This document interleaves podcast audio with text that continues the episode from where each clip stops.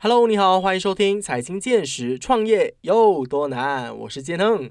那 blockchain 这一项技术啊，也就是区块链哦，在这近几年呢，是越来的越普及化，呃，越来越多的大众啊，开始接受到 blockchain 这一个技术的存在，因为越来越多人开始接受虚拟货币投资嘛，然后 NFT 也是一项新的技术，是建立在 blockchain 技术之上的，越来越多的领域啊，把区块链这一项技术带入到他们的领域当中哦，尤其是区块链有去中心化的这一项属性啊，是绝对能够改变世界，能够有这一种爆破性的元素。素在里头的。那今天我们要来聊的这个课题呢，也是一个非常新颖的，呃，非常特别的一个课题。为什么？是因为物流业啊，大家都知道，近这两年因为疫情的关系啊，很多人与人之间有很多距离上的限制，所以物流业是绝对在蓬勃发展的。越来越多的老人家都开始能够接受 online shopping，所以物流业绝对是一个能够持续发展的一个领域哦。那今天我们要来聊的课题呢，是物流业的一项爆破性举措。是因为马来西亚有一个物流业啊，最近他们也把区块链引入到他们的这个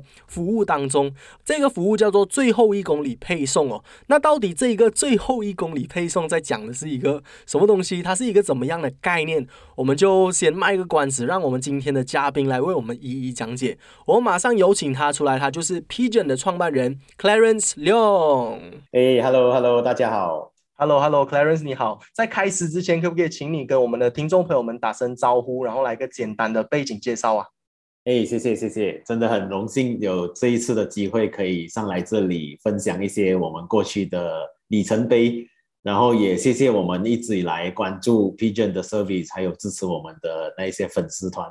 没有你们也没有我们今天。当然还有很长很长的路要走下去，因为物流已经是一个。嗯，commodity 嘛是必需品，所以怎么样把整个嗯 process 或者是嗯流程怎样更顺畅化，怎样可以把方便带到你家附近？我觉得这个就是我们一直都在朝向的目的。是，那如果听众朋友们你们是没有听说过 p g e n 这一家公司的话，我可以大概的跟你们介绍一下啦。就是在开始之前，其实我有大概的跟 Clarence 聊过天，他有告诉我，其实 p g e n 他们的愿景是怎么样啊？其实我大致上听下来哦，他们其实是把 Blockchain 的这个 concept 直接放进去物流的产业里面。对于我来说啦，他们算是一个物流业的爆破性举措，在未来这个肯定是非常非常呃大的、非常非常火爆的一个产业。我认为，因为其实在前两年呢。因为这个疫情下来嘛，很多就有距离上的限制啊，所以物流产业就突然间爆起来，所以很多的公司都开始做物流啊，像 AirAsia 啊，像 Shopee 啊，他们都有在做这类型的服务。所以其实呃，在未来物流业它还会有怎么样的一个进展，怎么样的一个进步？我看 Pigeon 就是有一个很好的 concept 可以分享给大家。那今天我们就要来深入的了解一下 Clarence 的创业故事，然后了解一下这一个。那么有未来感的词到底是什么意思哦？那我们在开始之前，可不可以请呃 Clarence 来跟我们分享一下你的背景？就是你在开始 Pigeon 这一家公司，其实你是从事什么行业的？那为什么你会又会有这个灵感要创办 Pigeon 这一家公司呢？OK，谢谢谢谢。嗯嗯，其实我的背景跟我目前在创办的 Pigeon 是一点关系都没有的。呃，我本身是呃 engineer，aerospace engineer，之前是在英国留学，然后在那边有共事，然后直到二零一零年就回来马来西亚创业，然后那个时候也是因为，嗯，一直都是家长，我我 parents 比较喜欢成长的孩子都是在朝着 professional 的那一块进行吧，然后做着做着就觉得一直都在迷失自己。虽然那边嗯待遇都不错的，而且是很多很多朋友都很向往的一个呃背景，在在外国，在国外嘛，外外国的月亮比较圆嘛，通常我们都是这样子讲。但是做着做着就觉得，哎，其实自己好像嗯可以做更多。然后那个时候，二零一零年就决定回国。然后 Pigeon 是在二零一七年的时候创办的，间中还有创办了很多个小小小的企业。呃，其中一个就是 Pigeon，然后为什么我们会呃开始去看呃这个物流业的这一块呢？因为我们本身自己也是客户嘛，然后回来回来马来西亚过后就觉得，哎，其实马来西亚的物流业啊，整个 ecosystem 还有很大的发挥空间。然后当然那个时候是 e-commerce 也是刚刚在起飞的时候，然后尤其是中小型企业，很多都不是备受关注的。因为如果在讲这物流公司啊，很多他们都是会比较关注啊大企业嘛，大企业有量，所以直接性的就把中小型企业就被排斥在外面。所以我们就看到了这一点。然后第二点呢，就是也是看到，嗯，在我们在买东西 online 买东西或者是寄东西的时候，它也有一个缺口。所以那个缺口就是当我们在回想起疫情之前，你看我们 online 买东西，通常东西都是发去啊我们的家里嘛，因为大家都是在 office，然后每一次周末就可以看到大家都很忙的跑去物流物流公司提货，拿这一张卡，然后其实这一个就已经是一个很不方便的一个动作，虽然是都过去的二三十年都是这样子。然后第二点，物流公司每当他在把同样的产品或者是商品再重复再发到你家的时候，基本上都已经是亏钱，因为我们的物流物流业的的呃价格都已经是很偏低的，在马来西亚来讲，所以我们就参考在国外其实有什么国家都把这一些做得很好的，说其中一个地方就是台湾，台湾跟中国，说他们有一个行业叫做超商取货的这个动作，就是基本上你可以在任何超市。就是比如讲，我们的 Ninety Nine Speed、My My New Seven Eleven 都是我们的目前的合作伙伴，所以你在这些这些点，你就可以发货跟提货。其实这个整个 business model 在很早期，嗯，可能十年前吧，在台湾都已经很很呃都已经很久了。这个 business 模式模式，只是在马来西亚暂时还没有。所以 Pigeon 一开始的由来是以超商取货的模式来经营。所以我们的名字也叫 Pigeon，因为虽然那个 spelling 不是完完整整的那鸽子的名字，但是旧时代人家把信就是寄去寄去 Pigeon 后嘛，所以整个概念就是这样子。直到今天，呃，我们有了自己的车队，有了自己的 sorting hub，有了更多更多的那个呃 facilities，然后现在是覆盖了整个呃马来西亚半岛的整个 service point。嗯嗯嗯，那像 Clarence 刚刚有提到的这一个超商取货的这一个 concept，我真的是认为非常的新颖啊！因为其实，在今天的 interview 之前，我是完全没有听说过这一个 concept 的，所以对我来说算是一个非常新颖的一个 concept，也是我认为在未来它可以被普及化的一个东西。我认为现在 P J 在做这个东西，也是呃，就是要把这个东西普及化了，让所有的人都呃享用到这一个服务，就是让这个物流的整个过程啊变得更简化，然后变得更方。变更轻易。那我蛮好奇的一个东西，就是你们又怎么样把这一个超商取货的这一个 concept 变成是最后一公里配送？其实这个也是一个非常有 reading 的词啊，可不可以请 Clarence 来跟我们的听众朋友们讲解一下这个到底是什什么意思？嗯，OK，这这个其实如果你不要呃抛弃其他的嗯整个物流行业的那些 terms 的话，你就以基本的概念来讲的话，因为整个物流行业或者是快递行业，最重要的就是那个 network coverage。只要你有了这些 network 跟 coverage 的话，基本上你就可以简化了很多内部的那一些 process。所以 Pigeon 在做的就是在 build 这些 network point。就比如讲，我们目前现在有的 Pigeon Point pick up and drop off service 已经有了五千多个点，然后 Pigeon Store 自己本身也有差不多四百多个、四百多间的合作伙伴。而且那个数目还一直在在增长中，所以所以我们都是一直很努力的在在 build 这些网络点，我们所叫 OK。所以当网络点覆盖有了过后，service level 自然可以进步在那一边。啊，当然同时它不只是一个网络点的覆盖率，它也是间中会造就了很多就业机会，它造就了很多嗯 business income 给很多中小型企业，尤其是那些已经有门市的生意的人。你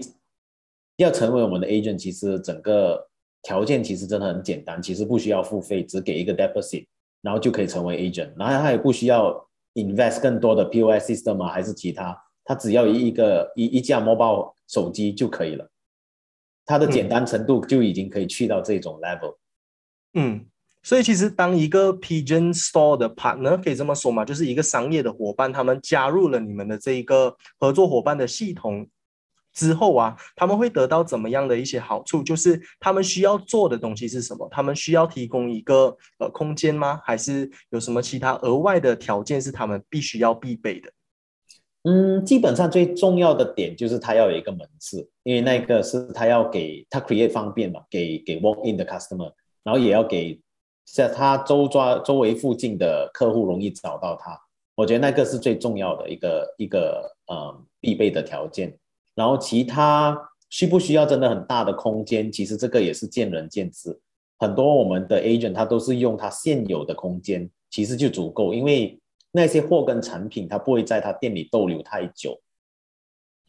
他当当客户把把货物就是发到他的店里的时候，我们都会有一些空期啊空装期，然后我们就会 remind customer，哎，你的包裹已经到了这个点，你可以去提货了。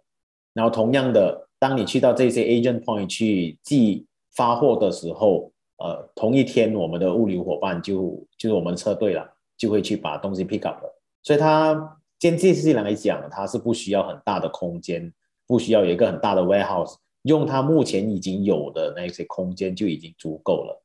所以它间接性就把整个条款拉到很低了，谁都可以成为我们的 agent。嗯嗯，这样子讲就清楚了很多。所以我可不可以大概的给一个简单的例子？就比如说啊，如果 Seven Eleven 就是一个便利商店，他们是你们的合作伙伴的话，以后如果我从我的家里出去。两公里有一个 Seven Eleven，我就可以直接从那一边取货，所以就减少了很多很多这种不必要的麻烦啊，而且等的时间也会减少了很多，可以大概是一个这样子的 process，对吗？对，没有错。嗯嗯嗯。然后我也有大概的就是看过了你们的网站啊，就是也有一些可能修理车厂的一些店啊，然后还有一些呃健身中心啊，他们也有。在摆你们的这个 Pigeon 的 store，所以它其实是一个蛮多元化的一个东西，也不一定就是说你一定是要从这一个呃商店购买他们的商品才能够从那边购买，是不同的领域的一些商品也可以在呃，就是总之是比较靠近你的家就可以从那里那里获取了。嗯，对，这些其中一些 feedback 我们所拿到 from 我们 agent 的是，因为很多时候人家是不知道，哎，附近有这种店。再比如讲，刚才你讲说，哎，呃，比如讲健身宴，这些地方可能很多时候人家不知道，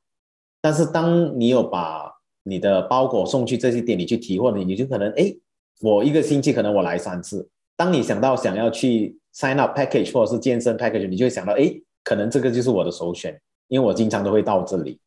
所以间接性它就会呃 build 了一些 unconscious 的那种 marketing 在背后。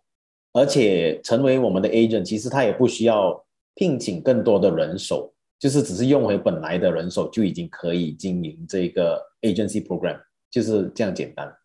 嗯嗯嗯，I see。所以其实对于这一些中小型企业来说啦，他们不需要付出很大的成本，也不需要另外就是设立一个额外的空间，只是用他们现有的这些资源，然后与你们合作，同时又能够达到这个 marketing 的效果，所以算是一举多得啦，可以这么说，多方面都达到一个双赢，甚至是三赢，因为连消费者也比较方便一些嘛。是是。嗯嗯嗯，那除了这个 marketing 的效果之外啊，呃，参与了你们的这个 Pigeon Store Program，还有没有什么其他额外的好处是我们刚刚没有提到的呢？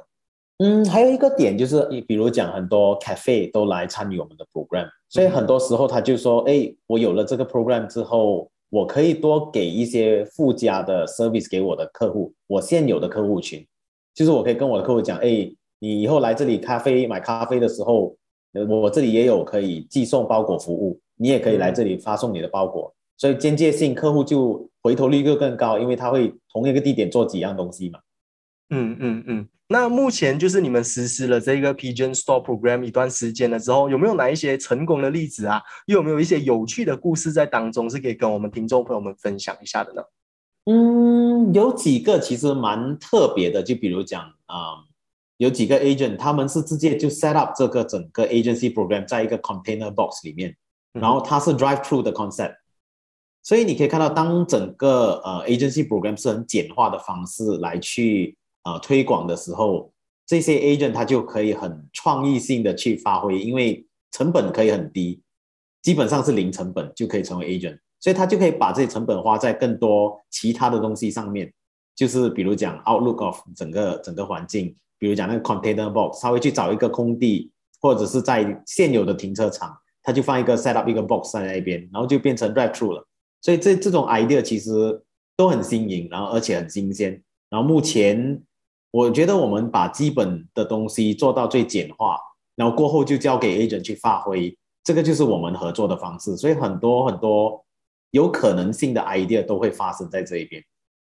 嗯嗯嗯，那除了是有趣的这一些故事之外啊，你们在实施这个最后一公里配送的这一个环节上哦，有没有遇到哪一些难题是你们一直摸不着头脑，然后之后你们又是怎么样克服的呢？嗯，当然当然有，因为尤其是你在做这物流这一块，因为在物流来讲，除了网点就是 network，第二点就是人力嘛，因为到最后你还是需要团队把东西提货从 A to B deliver to door。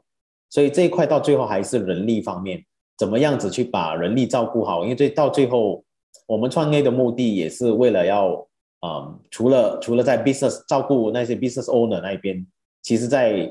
嗯创造更多就业机会，然后照顾更多的，呃，比如讲 driver rider 这一块，因为经常都看到他们都被打压嘛，嗯哼，所以我们怎样把这些东西做得好？因为到最后人力。就是我们的最最重要的产业嘛，嗯哼，所以这一块我们也是花了很多心思来怎样去 make sure 他们是 protect 的，是被照顾的。比如讲，刚刚我们也 launch 一个 program，就是 insurance program，就是 even 业余的 rider 在我们的平台上送货的话，他们也是受保护的。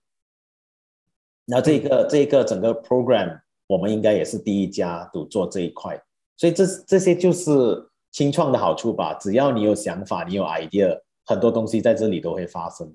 嗯嗯嗯。那刚刚其实我们也是有讲到说，很多的物流公司都是一些大企业慢慢转型变成的嘛，就变成说中小型企业在物流这一块啊就没有那么被看重。所以刚刚 Clarence 有提到的这个 idea 也是说，清创企业他们也有他们的一些好处，就是一些大企业没有办法达成的一些可能性啊。呃，那。有没有就是一些你认为是你们身为一个轻创企业，就是比起这些大企业啊，可能你们会受到一些打压、一些困难啊，又或者说你们有没有得到一些优势是大企业没有办法达成的？嗯，我觉得像我们自己虽然讲是轻创，我们自己也归纳我们自己算是中小型企业吧。嗯哼，所以很多痛点我们自己都很清楚。所以当你在呃同样的领域里面，怎么样子去发挥？呃，怎么样子在不受很多啊，就比如讲 high level 或者是更多 hierarchy 的呃公司内阁方面决策方面，怎么样以这种 flexible 的方式来去运营我们所在做的东西？我觉得这些都是优点。因为当公司去到发展大大大大如 MNC 的时候，你就可能会有整个速度上就可能会有一点影响。然后像我们这种中小型企业，其实。几个决定可以在一个 WhatsApp call 就可以做做出来了，然后接下来就是 execution，所以很多很多你可以看到我们所呃研发的呃 process，比如讲之前 Pigeon 也有 launch 一个 program 叫做 Pigeon Paperless，就是如果你要寄包裹，基本上你是不需要打印任何运货单的，你只是在 online book，然后你就写你的 tracking number 在包裹上面，就这样简单，所以你可以看到很多很多很新颖的。呃的 process 跟方式跟方法，我们这边都很欢迎，而而且而且很多时候这些都是以我们客户来跟我们讲，哎，你们可以这样子做吗？你们可以这样子做吗？我们尽量都会去探讨，哎，其实方法都是行得通，而不是说，哎，这个这个行业已经五六十年了，我们都是这样子做，所以没有东西是不可能的在这里，所以这个就是清创的好处。是，确实很多的创意啊，都是要必须要有新创企业来带动啊。这个也是我认为的。那么刚刚我们也是有聊到说，就是你们的这一个 Pigeon 的 Partner Program 哦，除了能够把这个物流的服务变得更轻便之余，还能够帮助到这一些中小型企业啊，呃，帮助到他们营销的一些部分啊。那么能我们能不能够来聊聊一下，就是这一个呃线下客流的重要性啊？因为我们刚刚有谈到说，呃，可能 subconsciously unconsciously 会帮助到这一些中小型企业做到营销的这一部分，呃，在在现在这个网络这么发达的时代之下，为什么呃，Clarence 依然认为哦，就是线下门户的这一些企业啊，还是那么的重要呢？嗯，这一个应该你可以看看，呃，在 COVID 的 pandemic 疫情当下，两年大家都被关在家里，这两年过后发生的事情，你看现在整个市场开起来了，大家都是在报复性的在在在外面闯嘛，旅游的旅游，购买东西的购买东西，所以可以看到到最后，人是一个还是会需要 social 的动物，嗯，所以当你你看到这一点过后，online offline 其实它只是一个。呃，channel 到最后，它还是会回去呃，人性怎么样子去消费？所以 retail 跟 online 它其实是只是一个新的不同 channel。嗯嗯，这一点其实我也是蛮认同的。很多人认为说，有了 online 之后啊，offline 就不用太过去照顾。但是其实有了这个线上的购物，它其实只是多了一个渠道，让人们多了一个选择性而已。我觉得，呃，时代在改变了，其实很多事情让我们更加方便，其实就是让我们有更多的选择，这个才算是一种进步，而不是去淘汰掉之前的一些技术啊。因为 offline 这个东西，它是一个很很实行的，它已经是。呃，走了那么那么多年，不是不是说随便能够淘汰就淘汰掉的一块领域啦。所以我认为，呃，在现在的这个时代，甚至是在未来的时代啊，这两个东西它是会慢慢的变成一个结合，又或者说造成有更多新的渠道啊，更多新的选择来让消费者去做决定啊。我认为这一个才是一个时代的进步。Clarence 认为呢？这个我非常举脚赞同。然后，而且其中一个点我可以看到，刚才你所提到那个字淘汰嘛。其实我觉得整个嗯传统行业或者是 retail business 或者 offline，嗯这一块他们的强项是很强的。比如讲你在做这嗯 customer support、customer service，就是那个 touch point，这些东西是完完全全 online 是做不到的。然后这个就是我们看到最强的地方。所以以及我们自己做，我们都是找伙伴来去合作，就找 agent，因为这些是他们最强的地方，没有人可以代替他们。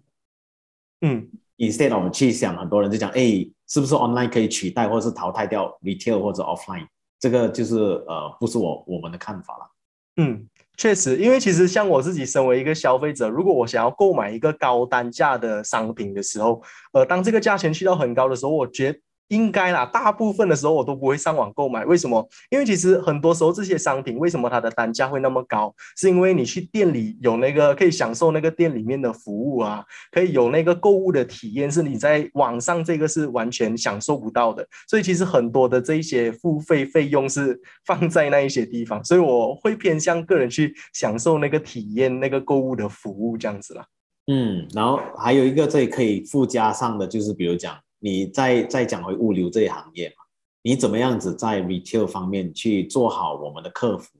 因为很多时候第一个 experience 很重要嘛，所以如果就比如讲一些人根本没有机会怎么样去学包好一个东西的，他可以把他的产品拿去我们的呃 pigeon store 或者 pigeon agent 那一块，agent 那边就可以帮忙，或者是呃教他怎么样如何去正确的方式去包，所以这些都是小小小小的细节。Online 是做不到的，嗯嗯，然后其实你刚刚有提到说，呃，能够帮助到这一些 agent，他们能够呃得到一些 marketing 上的好处嘛？那其实如果当他们成为了你们的 agent 之后啊，他们是不是也有机会就是赚取少许的这一些 commissions，这一些这一些利润？嗯，这这是当然，这肯定有的。比如讲，你每一个包售每个包裹通过他们那边 check in 的话，他就会有一些 commission，我们会给。然后，如果他是有在售卖服务的话，就是包裹寄包裹、寄送包裹的服务，那个又是有 additional 的 commission。嗯，了解了解。所以它其实算是一个蛮完善的一个一个 ecosystem 在里头，只是要把它普普及化，要把它带到整个马来西亚，就是还是需要在努力的一个过程啊。嗯，应该这样子讲吧。应该说，如果要把它普及化，还是要靠大家的一起。相信这个理念，然后它就会普及化，然后到最后还是到呃看回 service level，因为这个是大家要朝向的目标嘛。嗯嗯嗯。那其实呃，Clarence 个人认为，就是这个最后一公里配送这一个爆破性的举措啊，你认为它在未来会是怎么样的一个模式，怎么样的一个模样？我们怎可以怎么样期待一下未来这个东西在马来西亚会有怎么样的发展？嗯，我觉得它共享的那一块是肯很肯定会 continue 的发展下去，因为嗯，长城也不是一天建成嘛，嗯哼，所以很多很多的 support 跟支持是需要 from 各界的呃领域，所以这个整个 network 的 building，大家都扮演一个很重要的角色，这个是第一。有了这个 network 的话，很多事情都可以在办，它不只是一个物流的体系，它还有很多东西可以在串接上面就可以发生。是是是，那其实我蛮想要再请问一下 Clarence，就是除了这个 Pigeon Store Program 之余啊，其实你们 Pigeon 的公司在未来还有哪一些发展，也是值得让我们消费者去期待的呢？嗯，我们觉得还有很多很 crazy 的 idea 都是在讨论中，但是到最后的终点，我们还是要把基本的 service level 做好，因为我觉得这个才是最实际的东西。嗯嗯嗯嗯，那能不能够就是？呃，统称一下，就是我们来 summarize 我们整个呃今天的环节，然后 summarize Clarence 你的个人的创业故事，就是在你创业这么多年以来啊，你学习到最重要的一课是什么？可不可以和我们听众朋友们分享一下？嗯，我觉得创业这一块要问，呃，我们的初心其实是在哪里？一开始为什么我们要创业？然后第二点，到底我们帮了客户解决什么问题？然后那个问题到底有几大？然后这三点解决了过后，经常就要回去 look back as in 这些点滴。然后因为很多时候创业没有都都是不容易啦，应该这么说。所以很多时候在路途中你就会可能会 loss 一下，因为嗯市场很大，都是一直在改变嘛。然后竞争也是算呃蛮挑战的，在整个领域里面，不管是在物流业还是其他业，每一个行业都有很大的竞争。然后我们经常都要回去问回我们自己。那个初衷其实在哪里？初心在哪里？为什么我们做这一块？然后找我们自己的 satisfaction，我觉得这个才是最重要的，因为路途才会长远。嗯。嗯，我觉得这一点也是讲的非常好哦，就是说，呃，为什么一个公司它能够在市场上呃生存，它就是有为这个市场带来一些价值嘛，就是消费者会喜欢用它的服务，然后身边的一些 business partner 也因为它的存在，能够有更好的可能双赢的一些局面，这个就是能够带给市场价值的一家公司，也是为什么这一家公司它能够持续的健康的发展下去，所以这一个也是非常重要的。然后另外一点 c l a r e 有提到的就是莫忘。初衷了，呃，很多时候我们在呃。诞生一个 business plan 的时候，我们当下是认为它是非常的神奇，认为它在未来是绝对很有价值的。但是因为很多其他的一些因素啊，然后时间长了之后，我们真的会觉得，哎呀，这个东西你已经习惯了它的存在啊，所以就变成没有那么特别了。大家都好像大家都知道了一样，但是其实呃也不是也不是这么说的，因为可能只是你身边的一些朋友知道而已。呃，当时候你想到这个 idea，你就要相信它，对吗？对，嗯。这个相信的能力很重要，尤其是不只是我们 as a founder，我们的团队，一切都是从零开始，你怎么样子从零变成一，那个过程都不简单。嗯。创造力，刚刚你有提到那个从零变成一，这个也是我很喜欢的一个东西啦。就是很多时候，为什么人类会进步啊，市场会进步啊，生意会进步，甚至你自己个人有在进步，就是因为这一个创造力的部分，你把没有变成有，无中生有，这个能力也是非常重要的。对。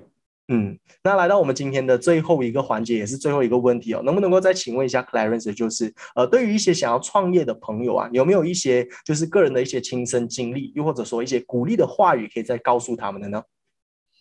嗯，我觉得创业这条路本来就不容易，嗯，当你决定了走这条路的时候，你就要 make sure 你真的是 enjoy 整个过程。就就是这样子而已，就是这样简单，就是非常的简单。